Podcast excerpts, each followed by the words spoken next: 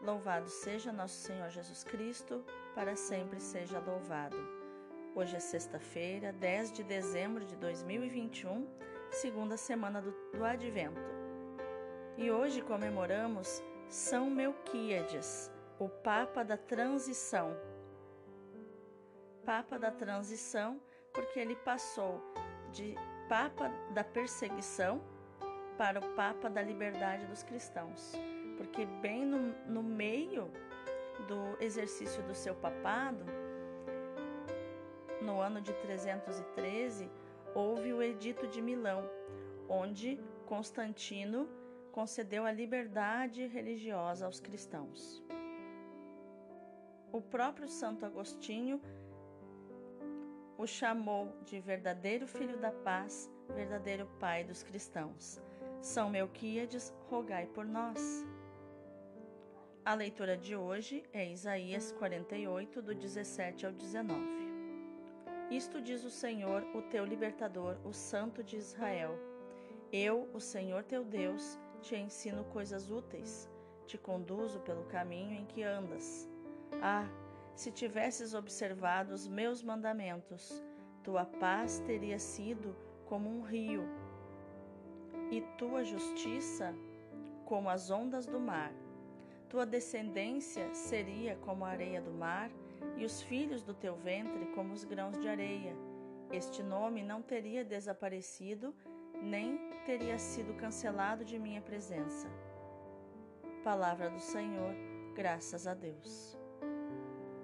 O responsório de hoje é o Salmo 1. Senhor, quem vos seguir terá a luz da vida. Feliz é todo aquele que não anda conforme os conselhos dos perversos, que não entra no caminho dos malvados, nem junto aos zombadores vai sentar-se, mas encontra seu prazer na lei de Deus e a medita dia e noite sem cessar. Eis que ele é semelhante a uma árvore que à beira da torrente está plantada.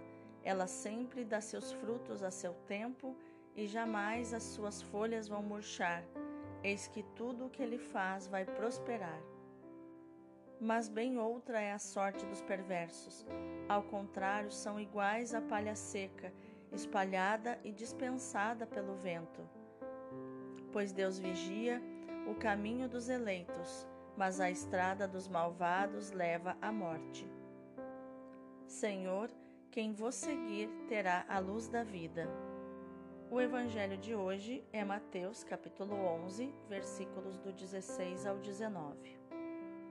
Naquele tempo disse Jesus às multidões: Com quem vou comparar esta geração? São como crianças sentadas nas praças que gritam para os colegas dizendo: Tocamos flauta e vós não dançastes. Entoamos lamentações e vós não batestes no peito. Veio João, que nem come nem bebe, e dizem: Ele está com o demônio. Veio o filho do homem, que come e bebe, e dizem: É um comilão e beberrão, amigo de cobradores de impostos e de pecadores. Mas a sabedoria foi reconhecida com base em suas obras. Palavra da salvação, glória a vós, Senhor. Então, Quais os ensinamentos de inteligência emocional, atitude e comportamento podemos encontrar nos textos de hoje? A leitura de hoje nos mostra que o profeta faz uma espécie de balanço da história passada da aliança. A palavra de Deus não foi escutada, a lei não foi observada. Por isso, Israel está tão longe da prosperidade que a aliança comportava.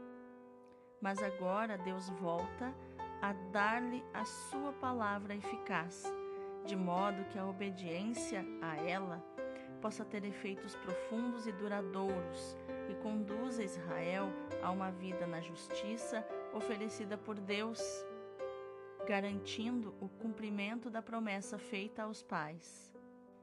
Já no Evangelho, Jesus acentua a incapacidade dos seus contemporâneos para compreenderem a bondade do tempo presente, uma vez que não estão abertos ao novo. Por isso, são como crianças que não sabem lamentar-se nem divertir-se. não sabem sentir. Eles veem a Deus só com a mente, raciocinam tudo com a mente. Só que Deus não cabe na nossa cabeça. A parábola apresenta-nos dois grupos de crianças que contrastam entre si. O segundo grupo perdeu interesse pelo jogo. Se desanimou antes de começar.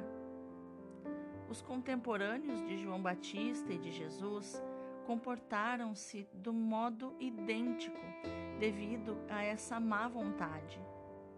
Em Mateus, a sentença final dá resposta a essa reação oposta de estilos de devoção.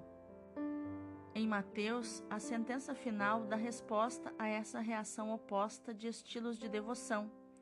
O estilo sábio de Deus foi reconhecido por aqueles que levaram seriamente em consideração o seu modo de agir.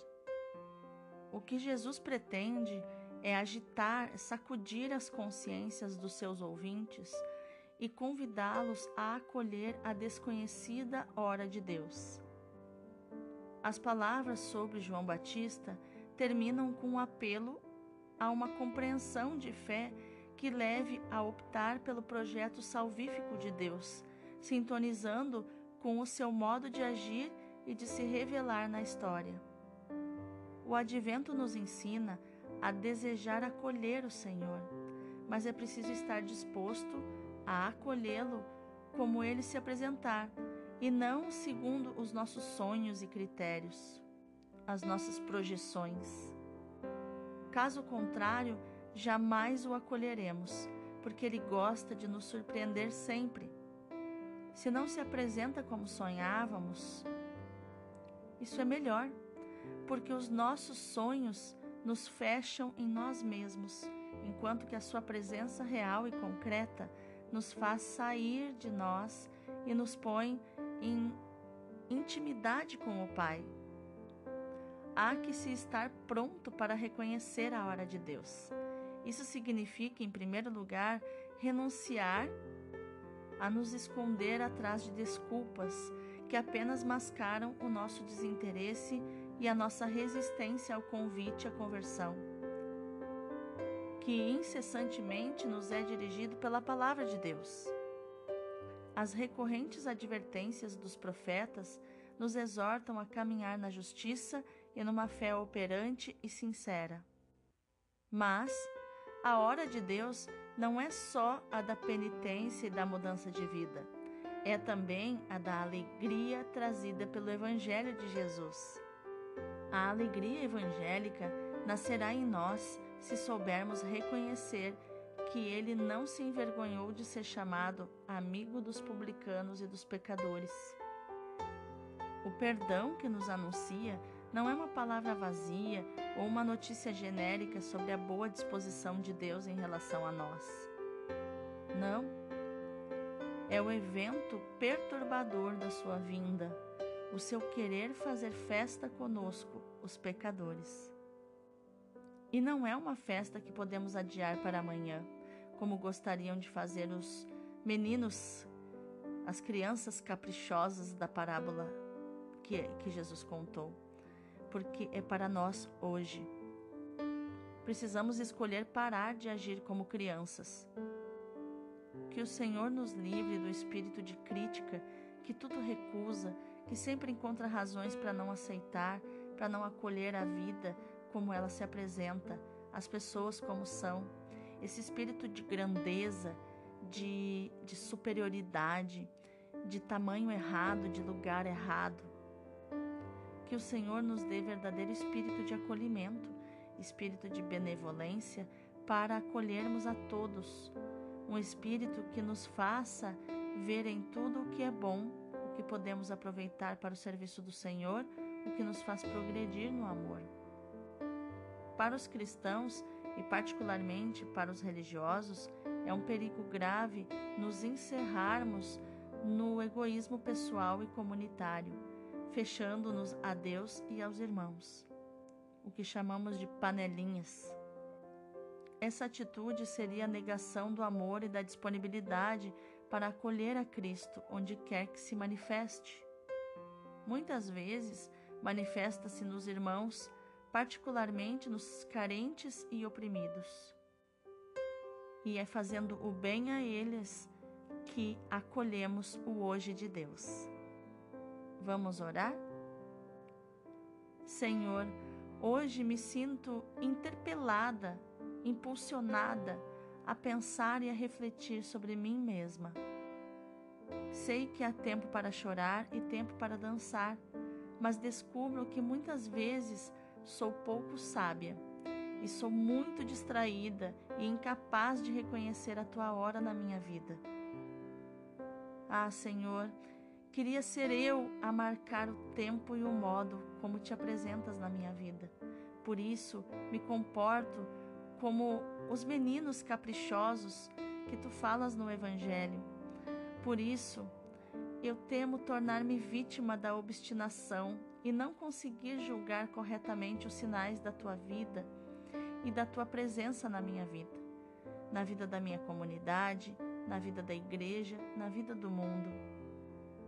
Não desista, Senhor, de dirigir a tua palavra ao meu coração obstinado e endurecido, para que eu saiba compreender o teu plano sobre mim e atinja a verdadeira sabedoria. Repreende-me ainda que duramente, quando quando quiseres.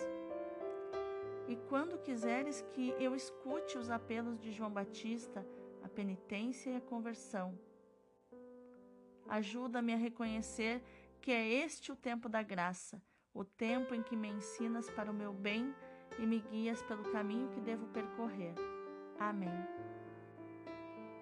Que neste, nesta sexta-feira, dia de abstinência de carne, e se você puder fazer jejum também, que nós possamos meditar nessa palavra de Isaías 48, 17. Eu sou o Senhor teu Deus que te guio pelo caminho que deves seguir. Deus abençoe o teu dia.